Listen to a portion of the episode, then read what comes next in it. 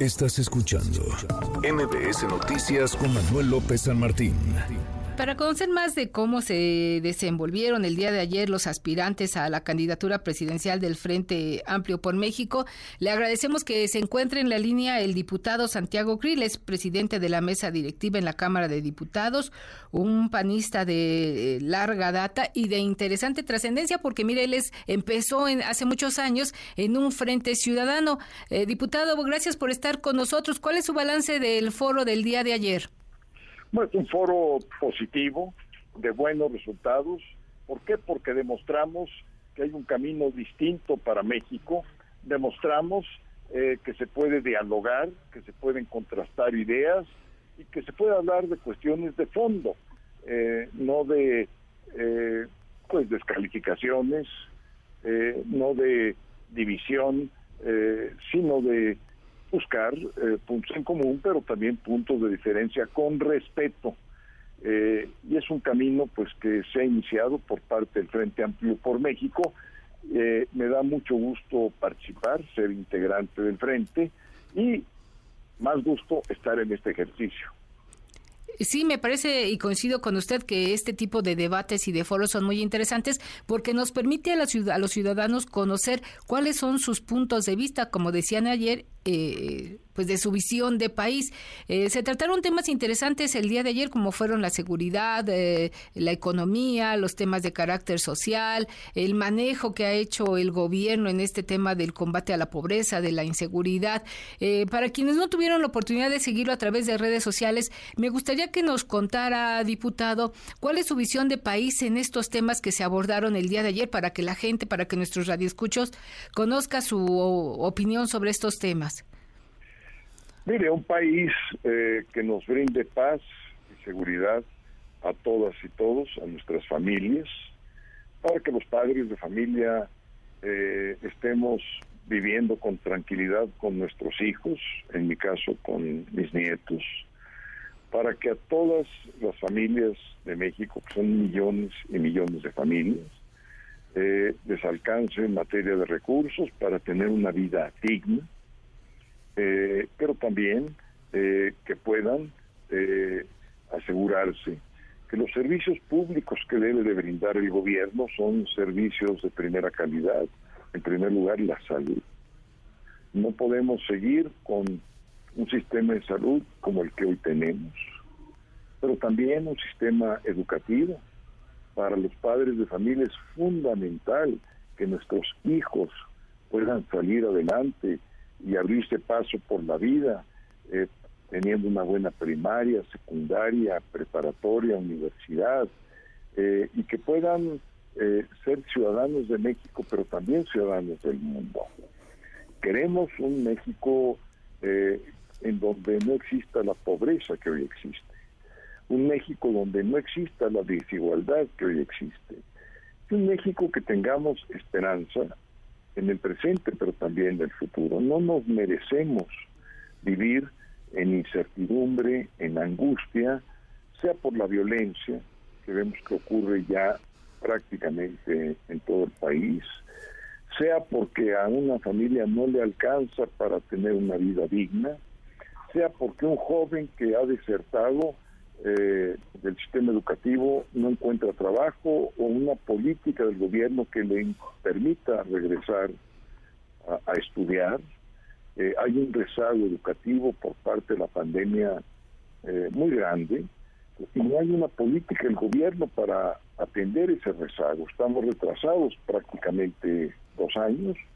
Además, el hecho de que los jóvenes eh, hayan estado recluidos, como también algunos adultos, pues ha generado problemas eh, psicológicos que no están siendo como política pública atendidos. Eh, dos años pasar sin salir de la casa o saliendo solamente ocasionalmente, eso afecta, afecta a todos, pero sobre todo a quienes están formándose.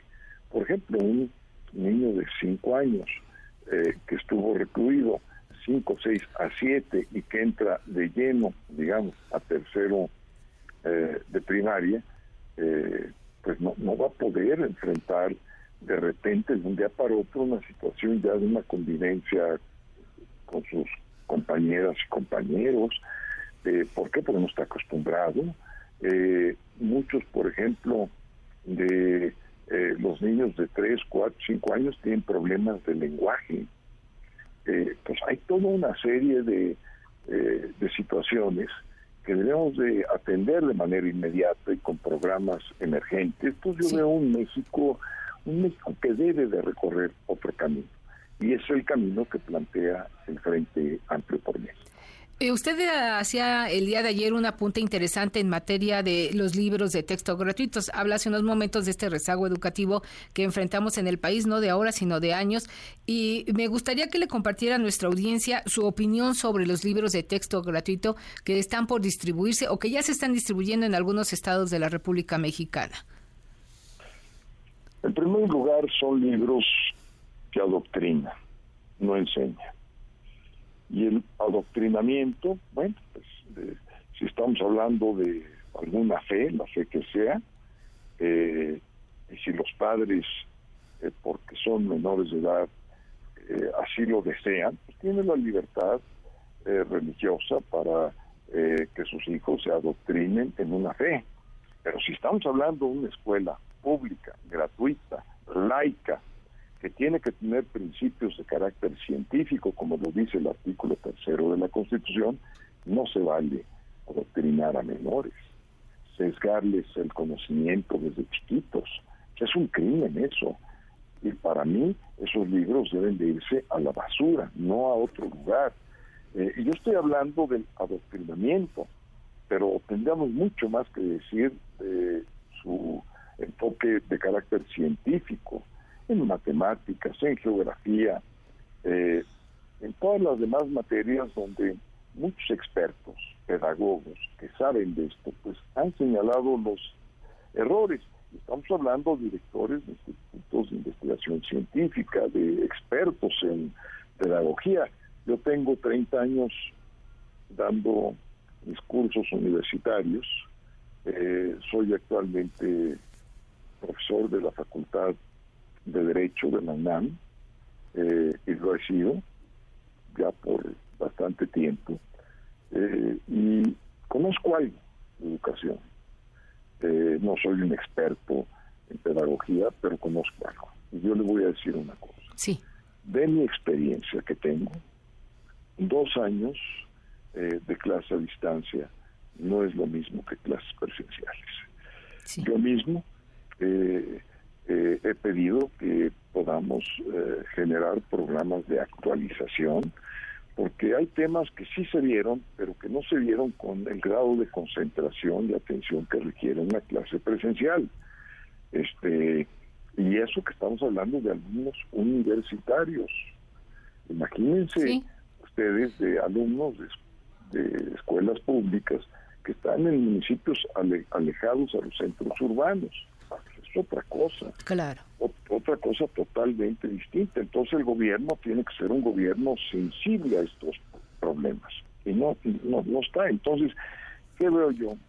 Veo que el frente representa un faro de esperanza, un faro que nos debe guiar a un camino distinto del que hoy tenemos y que eso se llama esperanza, eso se llama un camino diferente, eso se llama el camino de la reconciliación, de la reconstrucción institucional, de la recuperación del Estado de Derecho, de la recuperación auténtica de las oportunidades que nos merecemos todas y todos los mexicanos.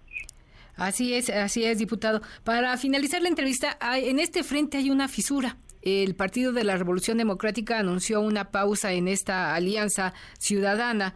Eh, rumbo al 2024. Ustedes ayer los cuatro coincidieron en hacer un llamado al PRD para que regrese al frente, siga con ustedes trabajando. Eh, ¿Qué noticias tiene usted de estos avances, de esta negociación? Bueno, pues eh, yo tengo la oportunidad de hablar con la directiva del PRD y encuentro buena disposición, pero estamos buscando un camino de reencuentro y yo veo que tenemos todos que hacer un enorme esfuerzo porque el PRD es indispensable, eh, y por supuesto los dos aspirantes, eh, Miguel Mancera y Silvano Aureoles, los queremos ver activamente en el Frente Amplio por México, trabajando como lo vamos a hacer todos juntos. Hay que recordar que vamos hacia un gobierno de coalición, en donde todos tenemos una función que cumplir. Eh, no es a la antigüita, que solamente eh, vamos a tener un presidente, no, vamos a tener un gobierno de coalición, esto es algo nuevo.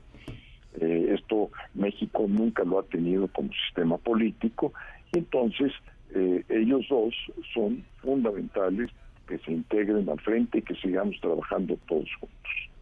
Muy bien, pues le agradezco mucho que haya conversado con nosotros, con la audiencia, sobre este esfuerzo, sobre esta visión de país del Frente Amplio por México y le deseo mucho éxito para las siguientes etapas que vienen, eh, diputado Krill. Yo se lo agradezco a usted por este espacio y un saludo a todas y todos quienes nos están escuchando en este momento. Muchas gracias, muy buena tarde. Gracias. Manuel López San Martín. En MBS Noticias.